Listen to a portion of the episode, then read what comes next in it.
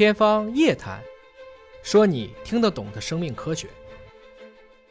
我们可以想一下啊，在过去，我们似乎一谈到科学，总是觉得科学是来自于一部分天才的灵感。其实从这个世纪，特别是生命科学，其他领域我发言权有限。生命科学它所有的重大的科技进步和发展，它其实不是太取决于天才的脑袋，它取决于工具。正如如果一五九零年。从荷兰的詹森父子，他们没有做出显微镜。一六六五年，跟牛顿一个时代的罗伯特胡克没有用这个显微镜去观察一个软木的切片，看到了那个小事，我们管它叫 cell，也就是今天的细胞这个词。如果没有列文虎克，在胡克之后又用了一个特别高分辨率的这样的一个显微镜，看到了微生物，任何聪明的脑袋也定义不出来什么叫微生物学。微生物学不是天才定义的，是工匠发明的工具。又被一批天才利用了新的工具看到了。我们在光学显微镜的时代，你能看到的，我们应该来说，往往就是细菌，因为可见光的衍射极限大约就是两百多个纳米，所以在这个分辨率下，我们可以看到细菌。但你说我们用光学显微镜能不能看到病毒？应该说基本不可能。很多的病毒的大小都是在一百个纳米，当然有一部分病毒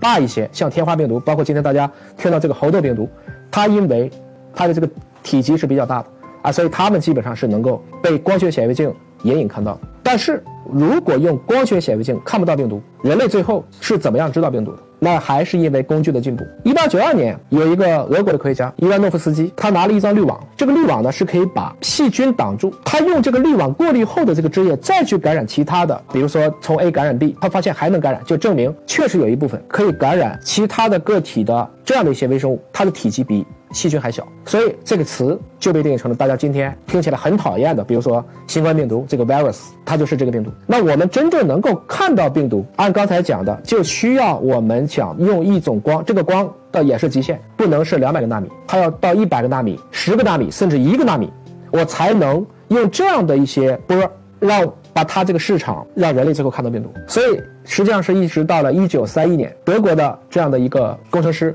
叫卢斯卡，他发明了电子显微镜，我们就得以能够看到病毒到底是什么样子，还是工具的进步。所以说到我们这个领域，我刚才讲到的这个技术叫时空组学。之所以今天这个技术能够在这些全球顶级的期刊《Nature》、《Science》、《Cell》上发表，它的关键点就是在于我们今天拥有了一个亚细胞结构的，也就是说，它是可以在几百纳米的分辨率上把一个细胞。分成若干份儿，比如说哺乳动物细胞能分到四百份，我可以一个一份儿一份的去看二十乘二十的这样一个点阵，我能看到它基因是怎么分布的。同时，我跟他讲到的是一种长焦镜头，它可以看得很清楚，放得很大，但同时它还是个广角镜头，它可以一次性的看很大的面积。我们是用这样一个工具实现了对于一个今天生命科学的亚细胞结构的一个观察。也就是说，我们对生命科学一直到今天，我们还没有什么工具可以在如此高的分辨率下。可以看到一个受精卵怎么成为一个胚胎的，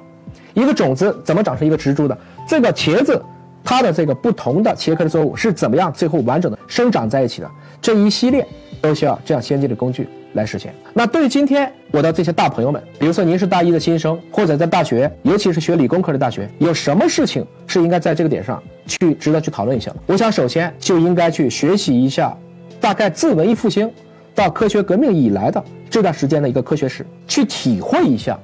除了天才的脑袋之外，那个时代的工具是什么？工具是我们讲的是发明，不管是我们刚才讨论的显微镜、蒸汽机、量热仪、温度计、测序仪，包括今天大家耳熟能详的核酸检测。实际上，核酸检测的发明是一九八三年，这也是一个诺贝尔奖，是一个美国的科学家发明了核酸检测的这样的一个技术。也就是说，我们今天你能用得上的这些技术。你能用得起的这些技术，从它最开始的科学发现，走到技术发明，再走到产业发展，这前后还是需要花差不多几十年的时间。到人人都用得起、用得上，有的时候可能需要大几十年的时间。所以，如果我们今天每一个人的预期寿命是八十岁的话，四十岁你能用到的技术，差不多二十岁的时候它就应该被发明出来了。如果我们每一个人能有这样的一种。以十年尺度去思考科技史的一种宏观的思维，我想您在大学期间如何该去打造自己的这样的一个科学的素养，应该说就有一个对应的一个很好的理解了。